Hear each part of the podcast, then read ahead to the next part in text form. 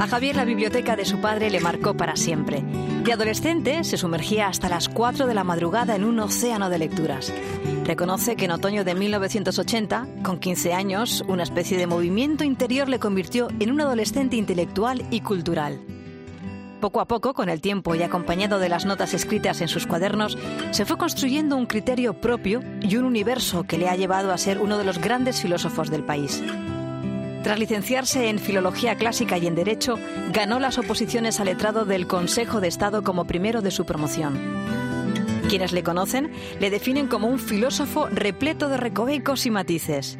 Escribe ensayos y obras de teatro. Se considera un hombre atravesado de arriba abajo por la vocación literaria. Javier es para mí un ejemplo de cómo puedes pensar y vivir de una manera absolutamente coherente.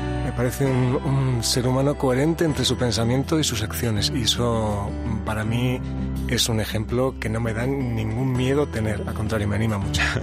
En tiempos donde el ruido cobra protagonismo, Javier habla con cautela. Su mirada acompaña al discurso que segundos después saldrá de su boca. Cuida mucho las palabras. Por eso tal vez a la pandemia prefiere llamarla gran acontecimiento. Premio Nacional de Literatura con obras como su tetralogía de la ejemplaridad y al frente de la Fundación Juan March despliega su pensamiento y su forma de ver el mundo. Lee en papel porque, en otras cosas, le gusta que el saber ocupe lugar. Javier es un enamorado de los atardeceres, de sus colores. En alguna ocasión ha dicho que el descanso después de un trabajo bien hecho para él es el paraíso. En 2015, cuando falleció su padre, las emociones causadas por el duelo encontraron cauce por la vía de un monólogo. 12.000 palabras íntimas y llevadas posteriormente a escena. De escena sabe mucho Juan Carlos. Lleva toda su vida forjándose en guiones.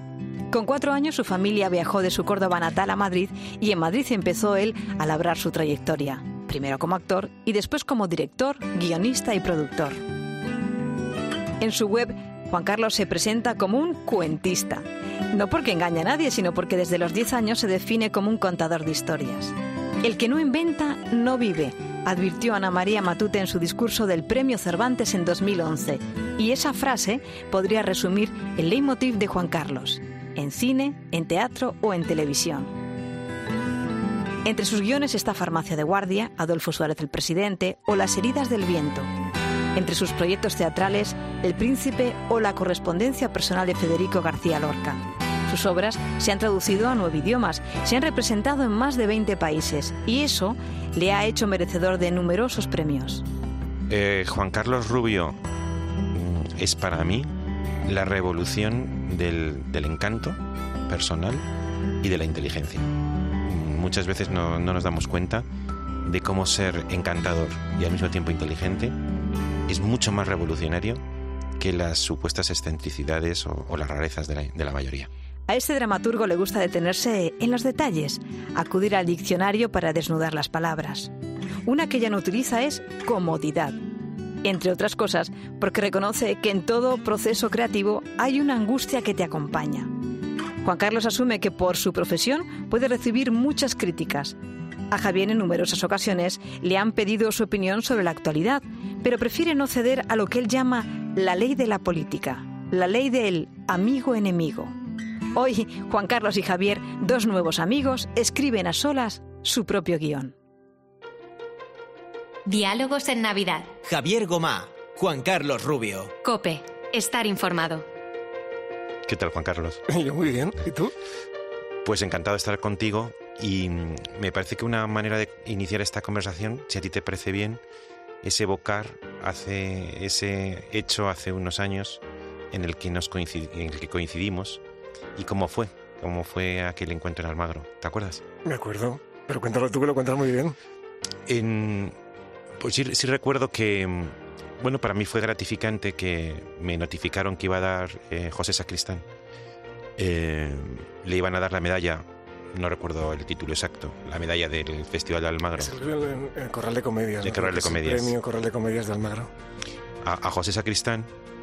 Y como suele ser, me han dicho habitual, a través de su mujer me hicieron llegar que le parecía bien, que le apetecía que pudiera leer el, o intervenir en el, en el acto de la, de la entrega de la medalla o del premio eh, lo cual, como, decía, me gratificó porque, porque yo no le conocía personalmente. Me dijeron que había, cuando iba a Barcelona, eh, José Sacristán, eh, alguna vez había ido incluso a la editorial Galaxia, demostrando con eso la, afición, el gusto que tiene por, los libros. Y, allí que fui, claro, a, leer mi, pues mi pequeño texto de, homenaje y entonces encontré que éramos varios los que hablábamos y uno de ellos eh, eras tú. A mí me gustó en especial tu intervención y luego me informé de qué cercana había sido la relación entre Sacristán y tú. De hecho, sin saberlo, había ido alguna vez a ver tu trabajo con Sacristán en, en la escena y luego pues coincidimos en la misma mesa, o sea, silla con silla en la cena que siguió la entrega. No sé si te acuerdas de todo eso. De todo. Yo tengo mi versión, ¿eh? Venga, venga. esto es como la vida. Cuando cuentas algo, claro, a Pepe le dan el, premio del Corral de Comedia. Yo estaba con él en Muñeca de Porcelana, el espectáculo escrito por David Mamet, donde yo le dirigí. Y me invitaron a, estar con él en esta entrega. Y bueno, pues va a estar esta persona, esta va a estar Javier Gomá. Digo, ay, pues qué bien, qué, qué alegría. Y claro, tú llegaste con un mega megatexto maravilloso escrito Sí. No, no, no especial. A mí me impresiona más el tuyo. No, no, no, pero yo no llevaba nada escrito, yo me lo inventé en el momento. Pues quizá nació por eso de una, con una espontaneidad muy, muy eficaz. No, no, no, que va para nada. Mm. Me, encanta porque dije, mm, verdaderamente Javier, que bien ha preparado lo que quería decir. Yo que me dedico a escribir, lo que me pasa muchas veces cuando voy a una entrega de premios o, o, o homenajear a alguien, no lo escribo. No lo escribo porque a veces pienso que si lo tamizo por el filtro del estilo o realmente de lo que quiero contar con cierta altura voy a perder mm. eh, emoción. entonces dependes absolutamente de, estar inspirado no ese día. Y eso sí que es, una, caminar por el alambre. Pero bueno, en cualquier caso, yo no me sentí nada inspirado ese día. Y pensé sentado en aquel círculo que estaba Natalia Menéndez, que es la directora, y el resto de los invitados.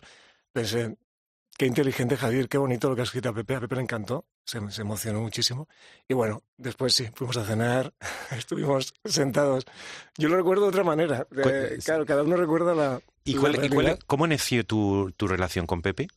Tengo curiosidad. Yo no, yo lo conocía de toda la vida por, bueno, le conocía, no, le admiraba y seguía su carrera. Fue Bernabé Rico, productor y amigo con el que he trabajado en varios espectáculos de varios autores, pero especialmente David Mamet. Hemos hecho juntos cuatro, cuatro textos de David Mamet. El último que está ahora girando es Trigo Sucio, esta última obra de Mamet. Y a Pepe le, le, ofrecimos interpretar Muñeca de Porcelana, que en Broadway lo había interpretado Al Pacino.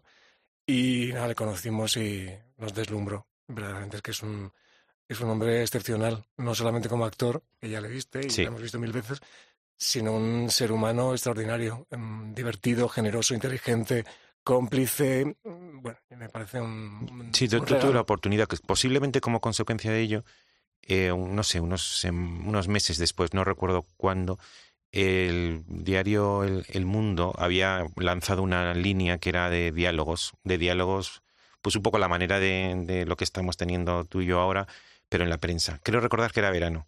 Y entonces elegían dos personas que eran como, como supuestamente tenían que tener perfiles un poco en contraste y vete tú a saber por qué, quizá por esa, ese encuentro en Almagro, nos eligieron a, a Pepe y a mí para que tuviéramos una conversación y pues a lo mejor unos meses o un año después, no recuerdo, tuvimos una conversación que incluso la pusieron en la portada del periódico de diálogos imposibles o una cosa así, pero no fue tan imposible porque fue un diálogo, como te puedes imaginar, muy grato. Maravilloso. Es un hombre además eh, que se expresa muy bien. Tiene algo de castellano antiguo que sabe encontrar las palabras una cierta sobriedad en la expresión.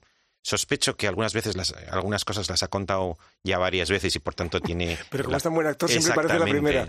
Él lo cuenta y parece la primera vez que lo cuenta. Y luego la, la, segunda vez que nos vimos em, tiene que ver con, con, un texto que yo escribí, eh, que ahora nos tiene bastante enredados.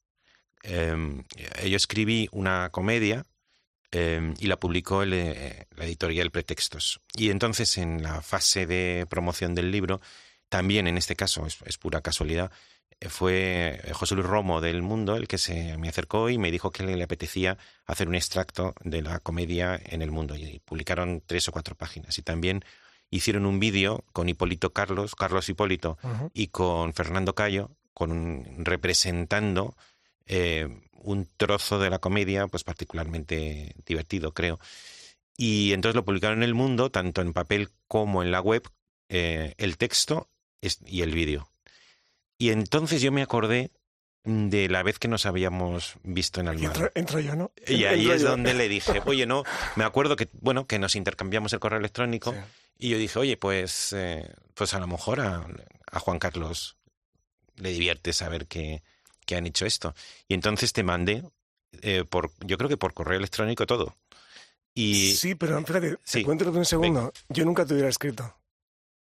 Porque me parecía que en nombre con tus ocupaciones, con tu cantidad de tu familia, además que tienes una familia numerosa de tu vida, yo pensé, yo no voy a escribir a, Javier Gomá porque me da como apuro. Mm. El hecho de... Mm, yo siempre desde pequeño tengo la sensación de que puedo molestar. Es algo que... La sensación de molestar a alguien con tu... Y no te hubiera escrito. Y no sabes la ilusión que me hizo, aparte de por la calidad de tu comedia, que ahora contaremos más cosas, evidentemente, de ese vínculo que tenemos con el teatro. Esa me dio mucha alegría pensar, ah, no molesto en la vida de, de, este hombre, que me parece tan interesante, pero ese paso yo no lo hubiera dado. Y Juan Carlos, ¿y, por qué tienes eso de esa especie como de exceso de o de muy acentuada sensación de, miedo a, molestar? Pues yo creo que fue, fíjate, las cosas cuando somos pequeños lo que te marca, ¿no? Yo recuerdo que mis, padres siempre que íbamos a casa de alguien, decía, tú no pidas nada.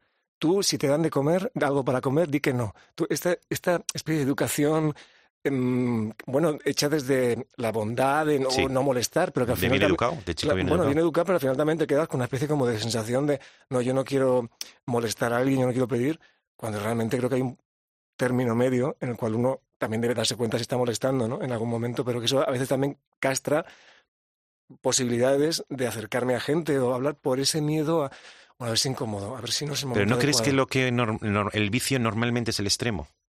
el, el molestar sin ningún miramiento. E, es decir, que encontrarte una persona que, que está como muy concentrada en tratar de no molestar hoy día es prácticamente vanguardista. Sí, pero también es una tara, es una tara, es una tara porque yo me podría haber perdido una relación que ahora tengo contigo.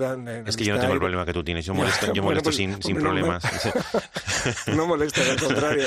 Tú sabes cómo hacerlo yo quiero aprender de ti muchas cosas. Entre... No, no, sí, porque esa manera tú desprendes una bondad. Mm. Eh, no, déjame que te cuente cómo te veo yo, ¿no? Porque en, este, en este diálogo tú desprendes una bondad, eh, desprendes una manera de enfocar cualquier asunto que te, que, te, que te interesa, lo transmites de una manera que es imposible que moleste. Es imposible, por esa extrema educación que tienes, ¿no? Creo que una de las claves para no molestar es la educación, eso ya lo, sabemos todos, pero sí que tengo, yo tengo esa losa encima de, de, no, no, no, no, yo no me gusta insistir, no me gusta mmm, no me gusta molestar. Pero una inspiración debí de tener para que cuando salió ese texto eh, pensara en ti, que yo creo que a lo mejor habían pasado dos años o así. Sí. Desde entonces que no sé qué, qué, qué, espíritu me dio, que le dije se lo voy a mandar a Juan Carlos. Es verdad que desde entonces a lo mejor había estado un poquito más atento a cosas que tenían que ver con tu trabajo. Eh, pues a lo mejor eh, a lo mejor había ido a ver eh, a, tu, trabajo en tablas y no había caído que era tuyo. Y ahora a lo mejor había ido después y había caído eh, había caído estaba ahí Fernando Cayo también con quien yo he trabajado mucho que Fernando Cayo fue también un también poco es verdad tienes toda la razón. o la cerradura en la que metimos es verdad. para abrir la puerta. Si queréis lo, explico porque sí cuéntame. Si no pues porque cuando eh, se publicó Inconsolable em, el, el, director del Centro Dramático Nacional eh, decidió programarlo removiendo una programación ya aprobada y presentada públicamente en, en el 2016-17, dijo que tenía entrada en el que lo iba a estrenar en, en junio del 2017, un poco contra viento y marina, marea, fue verdaderamente una, una hazaña de Ernesto Caballero, y eligió como actor a Fernando Cayo, que había trabajado contigo al menos en al menos en, en ese momento estábamos terminando el príncipe de Maquiavelo nosotros. Y luego hicimos páncreas. Pero, exactamente, pero páncreas yo lo vi ya pensando, pero pensando en inconsolable. Pero ya había hecho inconsolable. No. Yo vi, yo vi inconsolable, yo vi páncreas eh, cuando volvió al Coliseum, me parece que es. Vinimos al Teatro Amaya. O Amaya, perdón, a la Maya, a la Maya. Pero como Fernando tiene esta capacidad, Fernando Cayo hacer tantas cosas a la vez. No, de hecho hubo un tiempo en que hizo Inconsolable, un monólogo de una hora y veinte al mismo tiempo, y al mismo tiempo Maquiavelo y, se tenía, más cosas. y- pero se tenían los dos, los dos textos, los dos monólogos, simultáneamente. Un viernes hacía en Valladolid uno y el sábado hacía otro en, Lo de en- Fernando en es asombroso, es un actor extraordinario y con una capacidad. Y fíjate, yo creo que fue una de las Sí. claves para.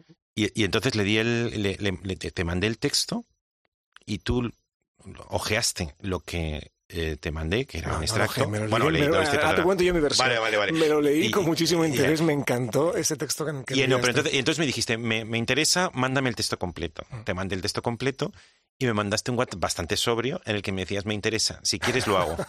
Soy sobrio también yo con los WhatsApp. Siempre bromeamos, ¿no? Porque Sí, hay sí. gente que contesta los WhatsApp con mucha sobriedad. Sí. Bueno, lo comentamos, ¿no? Sí, pero porque es maravilloso. O sea, es, es verdad que. Cuéntalo tú. No, no, es que, es que con este motivo, pues, que ese inconsolable, mm, luego fue a, Barcelona y, luego fue a Bilbao, eh, movido por una gran, gran productora teatral, quizá la más importante productora teatral de España, que se llama Focus, que tiene un eh, vicepresidente que se llama eh, Jordi, con el que tenemos una gran intimidad. Es un tipo extraordinario, es el director artístico y, y que es, eh, sobre todo por WhatsApp, de una sobriedad Una sobriedad incomparable. Sí. Y entonces, bueno, ocurre alguna vez que tenemos un chat conjunto, le mandamos un audio de tres minutos, ocho. minutos, siete minutos, le explicamos todo, le, le explica primero Juan Carlos, luego le explico yo, cinco minutos con diferentes hipótesis, con posibilidades, con informaciones, y después pone ok. Ya está. Ok. Y entonces luego nos reunimos, Juan, eh, Juan Carlos y yo, para eh, con un comité de expertos, Sí. que este sí existe, no Sí, el sí, del gobierno, y, y nos dedicamos a interpretar el OK. Y entonces el, el otro día que estaba con él, bueno, la semana pasada, eh, vi que de pronto le mandó un, un WhatsApp y en vez de OK, pues contestó tres palabras. Y entonces yo le expresé mi indignación. No me extraña. y, claro, le dije, oye, vamos a ver, ¿por qué a la gente le dedicas tres palabras y a nosotros un OK? Y dice, no, estás, estás de, estáis de buena suerte, porque OK es lo mejor que puedo decir. Claro, que ya todos, es que es un... Pero qué bonito hablar, ¿no? Qué bonito hablar. Para que el WhatsApp sí que es verdad que te, que te lleva... A lo mejor no estás en el momento adecuado para contestar, pero lo lees y para no que no se vea ese famoso double check Sí. y que no has dicho nada, pues dice, pongo esto, pero Eso, sí. te pilla mal. Es verdad que no siempre podemos juzgar una respuesta de WhatsApp. No es como ahora que estamos hablando y Sí. te puedes desarrollar. Pero sí, sí, fue muy, con- fue muy concreto nuestro amigo Jordi, pero dice mucho un ok, dice que sí, que sí a Que todo. sí, no, que sí a todo. Y de hecho ha sido en efecto que sí a todo. Y la, la, la prueba es que la comedia, dirigida por ti, se iba a estrenar el, el septiembre pasado. Y en lugar de ello, eh, nos propusieron el septiembre siguiente en un buen teatro de Madrid y con luego una gira muy, muy interesante. Veremos luego si será el septiembre siguiente o cuando sea, pero parece que de un modo u otro la comedia pues va, va a llevarse a, a cartel, ¿verdad? Ok, Ok. vamos, no hay más que decir. Yo creo que, que ese ok que nos ha dicho Jordi, sí lo vamos a hacer, Javier, vamos a hacer.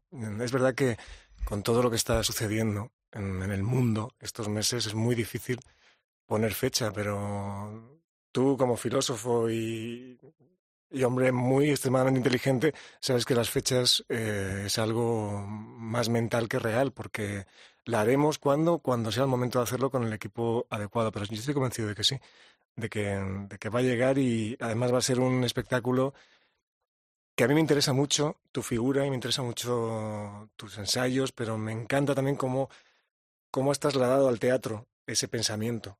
En, en- tanto en Inconsolable como, como en el lugar del otro, esta función que, que estuve bien disfrutando, porque la disfruté, o sea, no fui a verla, la fui a disfrutarla, verdaderamente fue, no, fue un placer, aparte del maravilloso trabajo de dirección de Ernesto Caballero y los actores que estaban ahí en el Teatro Galileo, encontrarme con esas cuatro piezas que habéis escrito dos, eh, Ernesto, y, y otras dos tú, donde realmente ponéis en valor mm, el pensamiento en primer término. Es, es- es- como aquí ahora vamos a hablar, ¿no? Eh, Sí, entre tanto ruido como hay, es verdad que se agradece espacios en los que puedas hablar tranquilamente y puedas expresar. Yo agradezco mucho un teatro en el cual también me siento a escuchar y a aprender. em, aprender. O sea, es que no me parece que sea, que sea un término erróneo porque hubo muchos conceptos, muchos intercambios de opiniones entre esos personajes, muchas valoraciones que me, que me tocaron profundamente porque y sobre todo una frase, ¿no? Que me parece maravillosa, entre otras muchas, que es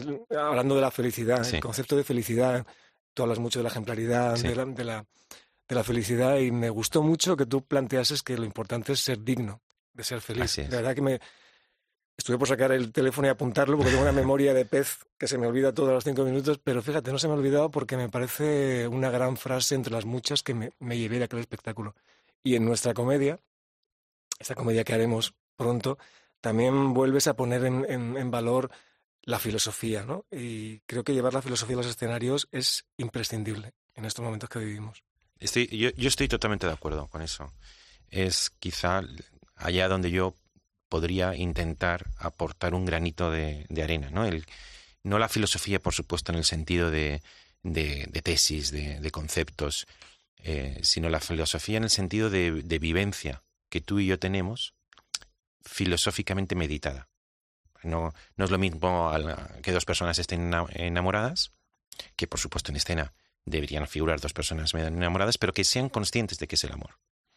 Eh, o de que no es, o del sufrimiento que produce, o que tenga una palabra que deduzca que, que has apropiado, te has apropiado de la experiencia del amor o del dolor o de la muerte o, o, de la belleza. A mí me gustan muchísimo las dos acepciones de la palabra discurso.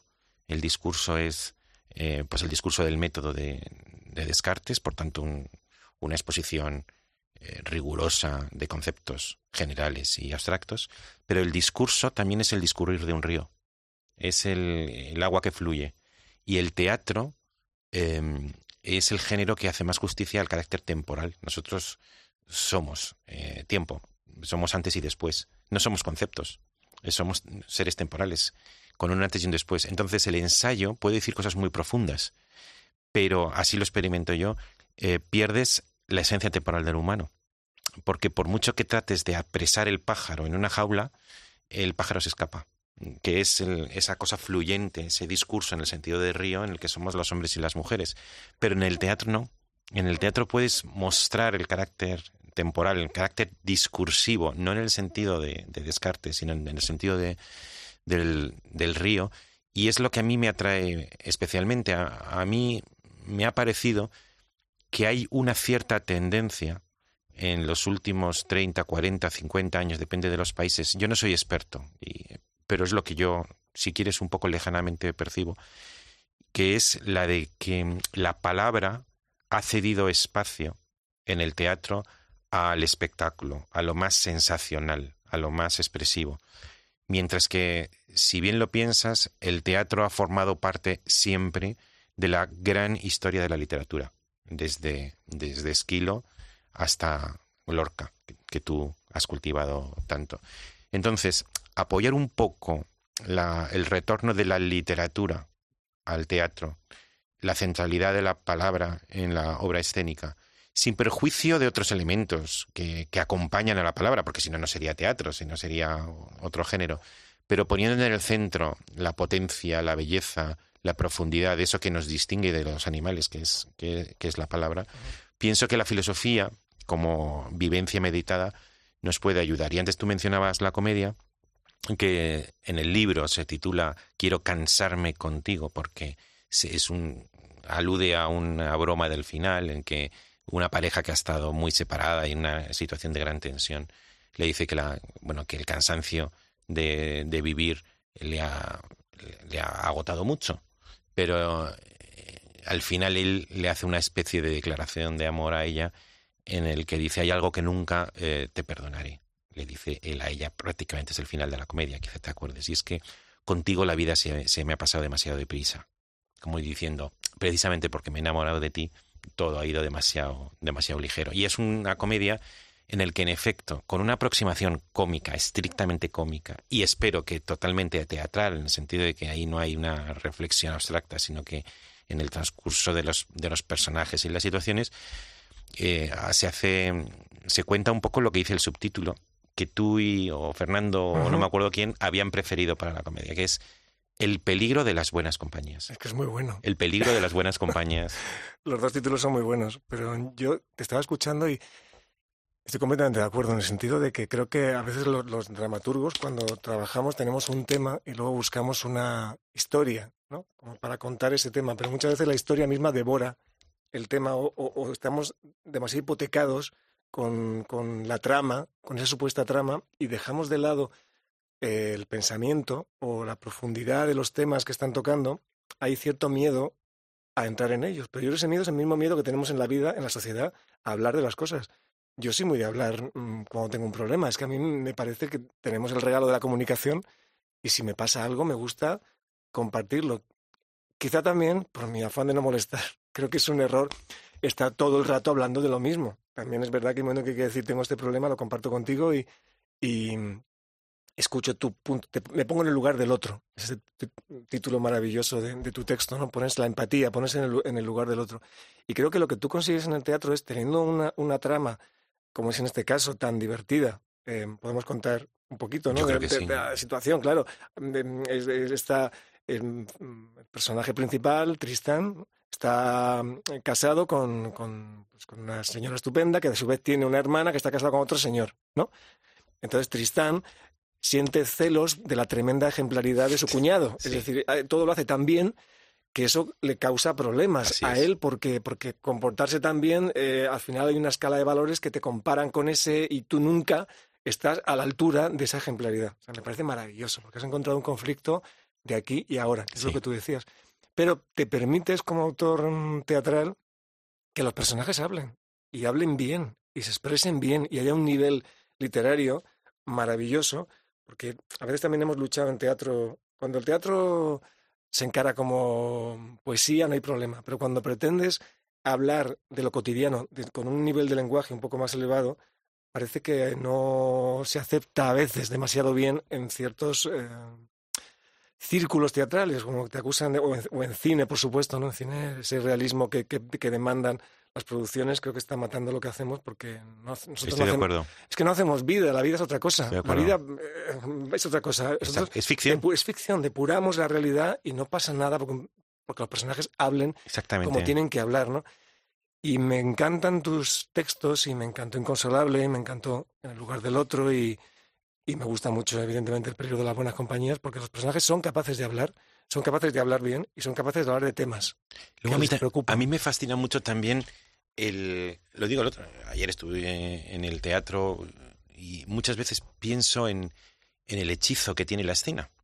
Que como tú muy bien dices, em, demasiadas veces, a mi juicio, para empobrecerla, trata de un realismo audiovisual como si estuviéramos todos viendo una, una, serie de televisión y la escena, ya incluso la configuración de la escena que está como alzada, eh, sugiere que todo eso es un artificio y en consecuencia el lenguaje, los personajes, sin necesariamente ser rocambolescos, deberían perfeccionar un poco su y seleccionar y mejorar un poco su manera de ser.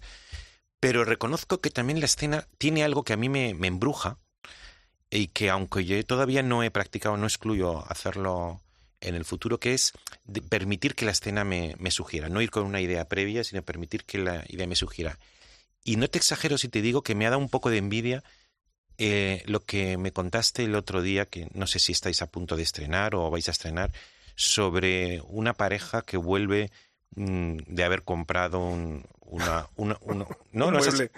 un mueble. no, es que a mí, de verdad, o sea, eh, corrígeme, pero la idea era, una pareja va a comprar un mueble de Ikea. Un sábado por la tarde. Un sábado por la tarde. Es el momento que puedes ir a, Algo muy, muy cercano al infierno. Sí, y, el infierno, de hecho, y, cuando, y cuando vuelven, y cuando vuelven, eh, han vuelto, ¿no? Han vuelto, la escena es que ya han vuelto y entonces tienen que empezar a montarlo. Bueno, el marido quiere montar el mueble y la mujer nunca quiso ir a Ikea un sábado por la tarde. Ah. el conflicto viene ya arrastrándose y empiezan a montar el mueble y, cuando lo han montado les falta un tornillo y cuando lo vuelven a montar les sobra. Entonces, en ese montaje y desmontaje de ese mueble hay esa metáfora de nuestras relaciones, ¿no? Es decir, bueno, siempre nos va a faltar alguna pieza para armar nuestro mueble, nuestra vida. Claro, por eso te digo, pero hay una intuición, hay intuición y es, a, mí tú me cuentas esto, yo todavía no la he visto.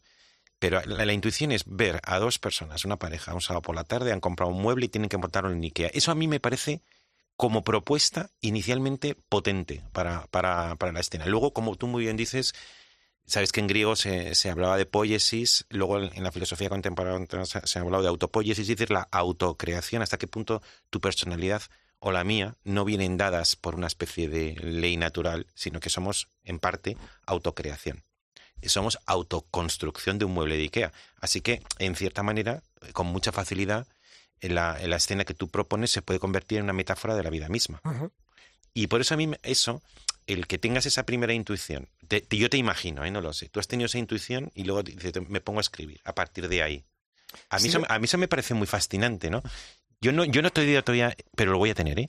Todavía no me he permitido esa, esa eso, es decir, el, el dejarme inspirar por una intuición potente y que y, teatralmente atractiva y luego dejar que los personajes evolucionen en este Pero no te has dejado entonces en lo que yo lo que yo he visto y he leído de tus obras que son. No, pues tiene algo más, o sea, yo yo lo, yo lo digo con la mano en el corazón, tiene algo más como de dentro a fuera, de dentro a fuera que se que se le lleva a la escena. Mientras que aquí yo lo que veo es una persona de teatro, ya, sabes, y no es falsa humildad, humildad, yo no me considero una persona de teatro, tú, sí, pues una persona que llevas 30 años eh, cerca de la escena, que has transpirado mucha escena y que notas una, una, imagen que a mí me parece teatralmente potente. Esa a mí me parece teatralmente potente. Más me puedo imaginar los comentarios que hagan, las situaciones. Quizá yo creo que te comenté una vez que escribí como apoyo humorístico de uno de los microensayos que he publicado en, algún periódico, la, la, escena justamente esa. De, me parece que lo titulé Hasta un idiota podría hacerlo. Y la escena es, tú vas a Ikea, quizá un sábado por la tarde, como por eso te digo, por eso te digo, no, pero no teatral en mi caso. Y entonces, eh, como es mi caso, yo voy allá, yo voy a, un sitio, a la corte inglesa Ikea, y ya voy sudando porque sé que sé que hay algo que hay que yo no lo voy a hacer bien. O sea, no, no, no, no estoy, no estoy en mi elemento. Y entonces compras una televisión y te dicen, eh, no, esto es facilísimo, pero digo, lo voy a montar en casa y voy a saber poner los cables. Y dice, no, no, no te preocupes, hasta un idiota podría montarlo. Entonces, bueno, me, voy a casa con el televisor y lo quitas de la caja con mucha esperanza, hasta un idiota podría montarlo, y ves, dice, ¿y esta, ¿y esta pieza? ¿Esta pieza que va? ¿Por arriba? ¿Por abajo? Se coloca vas las instrucciones, las instrucciones normalmente están en ocho idiomas, con unos esquemas que no, que no comprendes. Entonces, no solamente has comprado eso, sino que eres por debajo de un idiota. Entonces, digo, yo por eso decía que tu, tu obra tiene un, tiene una, un punto de arranque que me parece muy teatral y muy, muy, muy eficaz eh, Bueno, pero yo creo que en, esto no es cuestión de echarnos flores mutuamente porque, porque nos queremos mucho y nos contamos, pero me parece que tus incursiones en el teatro todas tienen unas premisas fantásticas. En la muerte de un padre y ese vómito que era inconsolable eh, es una premisa brutal para un espectáculo, ¿no? Yo creo que no, en las pocas obras mm, teatrales que has escrito, y yo creo que mm, he visto Inconsolable, he visto En el lugar del otro, estas dos piezas, también las dos premisas eran fantásticas. Esa mujer llegando a un cajero automático en el que hay un mendigo y esa, esa transformación del personaje y esos dos mundos enfrentados. O al principio del espectáculo, Sandio, ¿no? Este, este personaje tan maravilloso dando esa conferencia, reconociendo que no tiene nada que decir en la misma conferencia, ¿no? O en la comedia que nos une, en este caso, lo que acabo de contar, esta situación de, la envidia ante alguien demasiado ejemplar, perdona que te diga, pero son cuatro premisas absolutamente deslumbrantes para hacer teatro. No, no, no creo que eso no, no lo tengas. Y lo que tienes además es la capacidad de desarrollar una idea y además desarrollar un tema o desarrollar un diálogo sin miedo al diálogo, que es lo que hay mucho miedo, como te decía, en, eso coincidimos, en la, en la dramaturgia. Ser muy explicativo. O sea, yo, hay una manera de, afrontar el teatro que está muy bien. Yo respeto todo lo que haga cada uno y hay cosas maravillosas con cada estilo. Pero es verdad que es un estilo como muy anglosajón, además, lo de durante una escena de 10 minutos hablamos del color de las paredes y al final dice, siempre te he odiado. Mate tu padre. Mate tu padre. Y, llevo 10 minutos viendo cómo están hablando del, papel pintado. Sí. sí, eso va, y qué buena la sopa de cebolla que ha hecho tu madre.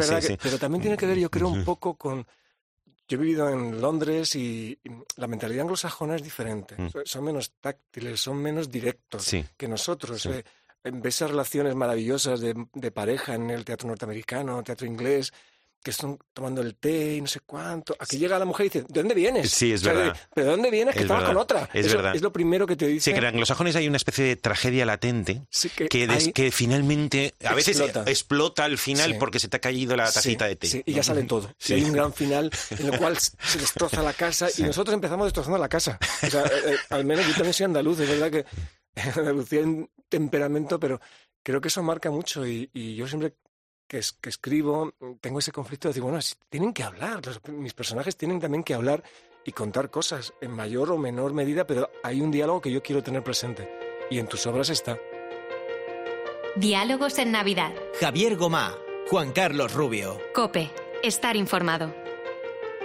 Y Juan Carlos, y una cosa, porque creo que no podemos ignorar del todo en la fase que estamos viviendo, que es la, la pandemia, la enfermedad, y que la enfermedad haya ahuyentado como posiblemente no puede ser de otra manera, pero me gustaría insistir en esta, en esta quiebra, esta pérdida profunda. Es como si se te muere un pariente y quieres pensar en otra cosa, que es, eh, es el público.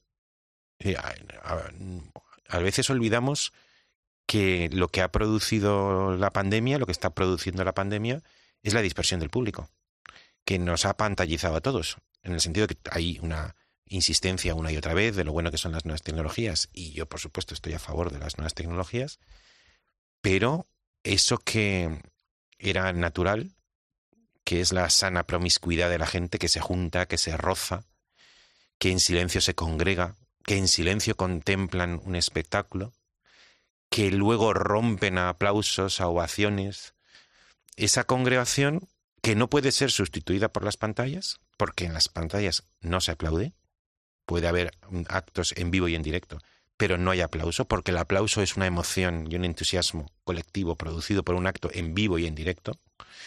Y, presencial, y tiene algo también incluso de promiscuo, estás juntos, unos detrás de otros, tampoco tendría sentido que cada uno aplaudiera en un salón, el aplauso tiene que ser colectivo, por una felicidad de estreno que te produce un, actor, un orador, un conferenciante, un cantante, eh, ¿cómo manifiestas el entusiasmo? Con aullidos y con palmadas. Bueno, pues la pandemia eh, ha frustrado, ha dispersado, ha dado una... ha, puesto un... ha, conseguido que, que, que el público pierda las tres dimensiones de la vida, porque la vivimos en tres dimensiones, y se refugie temporalmente en las dos dimensiones de la pantalla. Pero incluso durante la pandemia, eh, Javier, tú lo sabes y, yo lo sé porque yo estuve en Mérida este verano pasado con un espectáculo. Cuéntalo, por favor. sí. No, Mérida fue un poco la, vuelta de ese, vamos, con ese empeño gigantesco que tuvieron mm, Jesús Cimarro y toda la gente que hace el festival y la Junta de Extremadura de, celebrar Mérida. Fue mágico, porque es verdad que ese teatro en el que, en el que pueden entrar 2.800 espectadores, teníamos 1.400. Vale, veías huecos, pero son 1.400 personas que estuvieron allí cada día durante el festival, las cinco semanas eh, este año, con unas ganas precisamente de compartir esa energía que no puedes compartir en, el salón de tu casa ni frente a la pantalla del ordenador. Y yo después de Mérida he reestrenado o he estrenado espectáculos, he ido a ver, como hemos comentado, a, otros de compañeros, entre ellos el, el vuestro, Ernesto Caballero y, y de ti de, lugar, en el lugar del otro. Y yo he estado en un patio de butacas con gente que sí que ha ido y que sí que sigue apostando. Es verdad que son espacios seguros los teatros, es que lo son, porque estás con la mascarilla, no te dan un gel, no hablas, estás escuchando, estás sentado, aislado, con una butaca por medio. Es uno de los lugares más seguros por no decir yo digo eso, es más seguro que yo siempre digo es más seguro que tu casa. Desde luego porque estás absolutamente en tu casa no estás con no estás con mascarilla callado sale se, entra mm, en escalonadamente se sale escalonadamente. Con lo cual yo creo que hay un público que sigue estando em, pendiente y deseando ir. No se lo pongamos más difícil porque es verdad que también son, son energías que se pueden ir cortando, pero creo que es una bajada que el teatro ha tenido al igual que otros muchos sectores, pero yo soy optimista en ese sentido. Eh, mm, la gente necesita, la gente necesita el contacto. El contacto, de, mm, ya que no puede ser físico en este momento absoluto, sí el contacto visual, sentirte que estás compartiendo con otros ciudadanos una experiencia única. Y, yo he seguido viviendo todos estos meses, como te digo, esa sensación. No la vamos a perder. No, no, yo, yo soy optimista Fíjate, muchas veces a mí me han tachado de optimista cuando no sé por qué. Me, Tachar a alguien de optimista. No, te voy a decir, ¿eh? no, pero no, cuando hago, cuando hago, cuando me preguntan sobre la crisis y me preguntan con mucha frecuencia, pues eh, siempre relativizo la tendencia al catastrofismo que te lleva el estar hoy mal y si te duele hoy la cabeza, piensas que el mundo es un inmenso dolor de cabeza. Y digo, no, a lo mejor mañana ya no tienes dolor de cabeza. Probablemente mañana no tendrás dolor de cabeza. Y entonces cuando digo eso, o cuando digo una frase que, que me preguntan muchísimo porque, porque la he dicho y la defiendo y produce gran perplejidad. Mi frase es, vivimos el mejor momento de la historia universal. No hay semana que no me pregunten en algún sitio sobre esa frase. Entonces la, la razono y normalmente la gente asiente. Pero aquí a mí casi me llama más la atención la perplejidad inicial cuando les digo, vivimos el mejor momento de la historia universal. Y dice, pero ¿cómo, cómo puedes decir eso? Y dice, bueno, dime otro en el que tú vivirías. Si fueras pobre, si estuvieras parado, si estuvieras enfermo, si fueras mujer, si fueras niño, eh, si tuvieras un hijo con problemas psicológicos, si fueras un preso, si fueras extranjero. Y dice, no, no, hoy, hoy, hoy. dice, bueno, bueno, mm, tampoco tan mal eh, estamos. Entonces me ah, no, tú eres un optimista. Digo, no, no, yo no soy un optimista, porque optimista sería decir que el progreso en el futuro es necesario, va a ocurrir, y yo del futuro no tengo ni idea. Admito que sea, que sea totalmente reversible y que mañana sea la invasión de los pueblos bárbaros. Es decir, sobre el futuro no sé nada. Al contrario, lo que hago es observar el pasado. Y cuando observo el pasado, pienso que hay razones para la esperanza, porque hemos sido capaces de superar muchas dificultades, no sin pérdidas. Así que yo no me declaro en ese sentido optimista. Pero en lo del público, como tú muy bien dices, sí. Porque pienso, mira, aparte de que una reflexión sobre la naturaleza del público que he esbozado antes me lleva a la conclusión de que te proporciona una experiencia que no te proporciona nada. Esa congregación de personas que se conviven para ver un espectáculo, una imitación de la vida, una concentración de valores, de personas y de situaciones que es, que es el teatro, una intensidad, una profundidad, una experiencia radical, como te, produce el teatro de manera congregada, no, no tiene sustituto. No, no hace falta ningún estímulo para, para que vayas, porque es que es un placer. tampoco necesitas ningún estímulo para, para las cosas buenas y placenteras de la vida. Pero es que además cuando recorres los últimos dos siglos te das cuenta de, primero, cuando se descubrió la fotografía, muchos anunciaron el final de la pintura. Cuando se inventó el cine, muchos anunciaron el final del teatro, que hasta aún más bollante que nunca. Pero, y esto me divierte a mí contártelo, eh, por si, si tienes alguna observación que hacer, yo, yo como hombre de libros y, y autor de, unos cuantos, recuerdo muy bien que hace unos 10 años anunciaron el fin del libro en papel.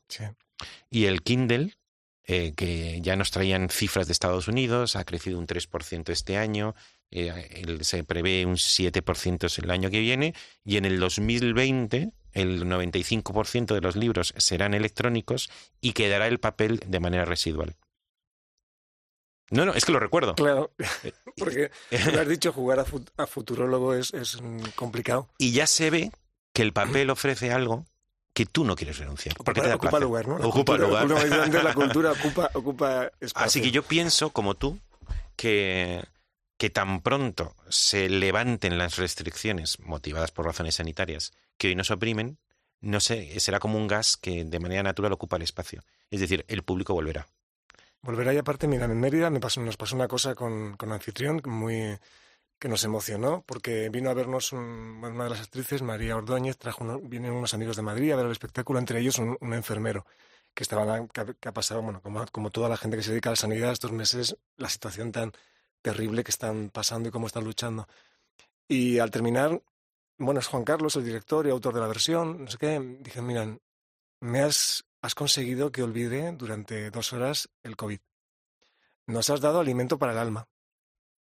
Porque lo que nosotros hacemos es curar los cuerpos, pero vosotros curáis eh, las mentes. el teatro como sanación. Claro, entonces me mm. pareció tan, tan, tan hermoso, tan gratificante. Siempre hablamos de si la crítica, la crítica que sale, no eso para mí da sentido a lo que yo hago. Pensar en ese cuentista, que antes decía que yo soy, o ese intento de cuentista, contar algo que transforma al otro. Contar algo que parte de tu imaginación o de tu esencia para conseguir que el otro entre esa empatía que tú tanto hablas también, ¿no? esa, es que tantos términos que tú, con los que tú juegas y, utilizas en tu, en tu trabajo que me interesan, me interesan muchísimo, pero es conseguir trasladar al otro y que ese otro lo reciba como este, este, este, chico y nos diga eso, ¿no? Habéis conseguido que olvide todo. Creo que el, el público necesita instrumentos para salir de su realidad y aprender del otro y aprender y, y, y la cultura, em, por muy mal que estemos, tiene que estar ahí, como tabla de salvación vital para los ciudadanos. Es que no, no- si recortamos de cultura, recortamos de, de vida. Oye, yo tengo, tengo curiosidad porque yo más o menos puedo, puedo afirmar qué es para mí el éxito teatral em, cuando tengo la sensación de que, de que las cosas han ido realmente bien. Mm, Como autor, cuando veo que el, el montaje digo, "Bueno, pues esto me siento orgulloso.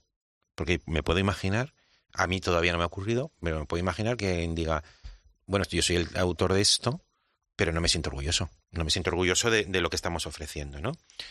Eh, entonces yo puedo imaginarme lo que es el, el- éxito para un autor, para un director.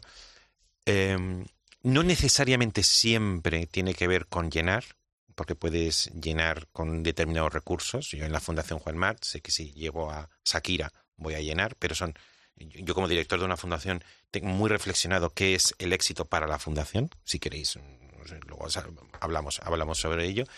Pero ¿qué sería el éxito para ti en el teatro? ¿Qué es el éxito? Yo casi robaría tu frase y diría que lo importante no es el éxito, sino ser digno de tener éxito. Es que me parece, Es verdad, es muy Una vez más, buena me adaptación. parece una vez más que esa frase la puedo trasladar a cualquier ámbito, porque yo el éxito siempre lo, lo- me gustaría transformarlo en felicidad, que es una cosa intangible. Eh, hoy en día eh, lo tangible es la cuenta corriente o los premios, pero el- la felicidad es tangible.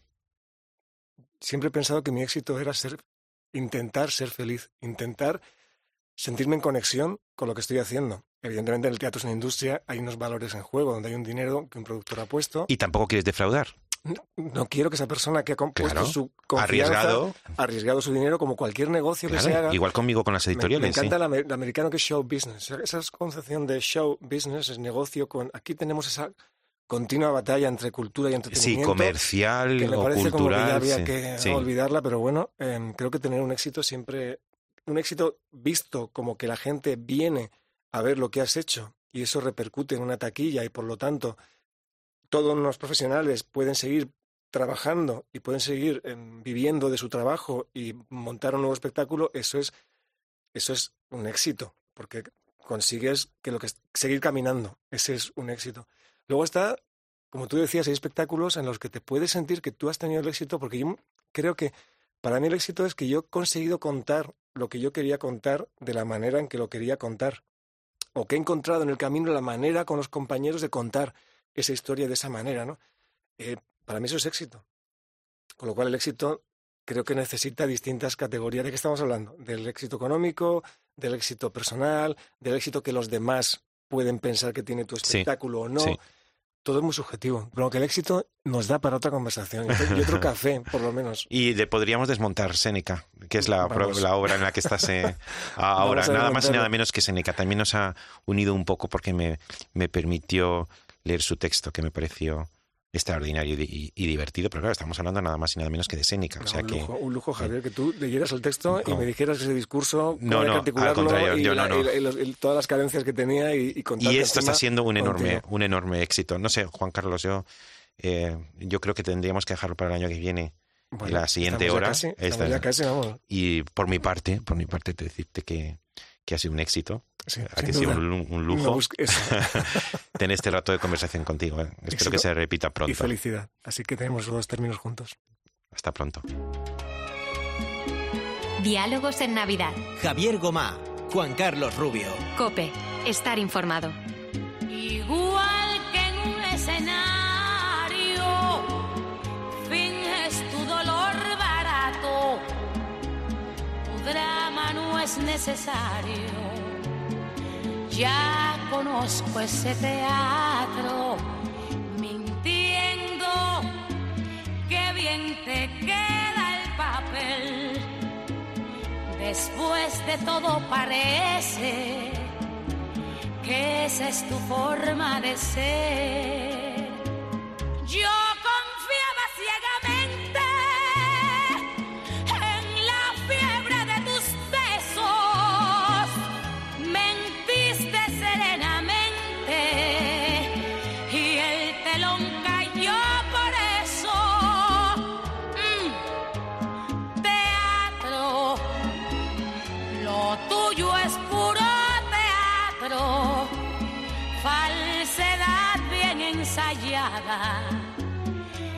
estudiado simulacro, fue tu mejor actuación,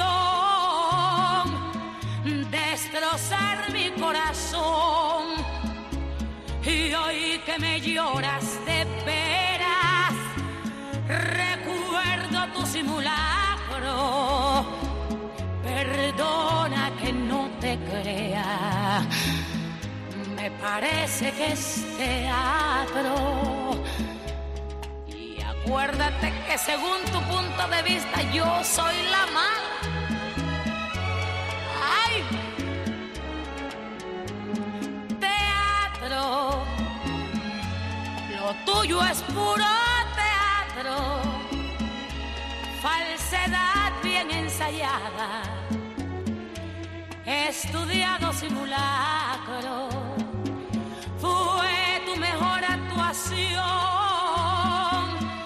destrozar mi corazón.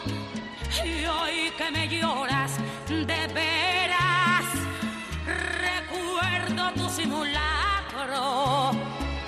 Perdona que no te crea, me parece que es teatro.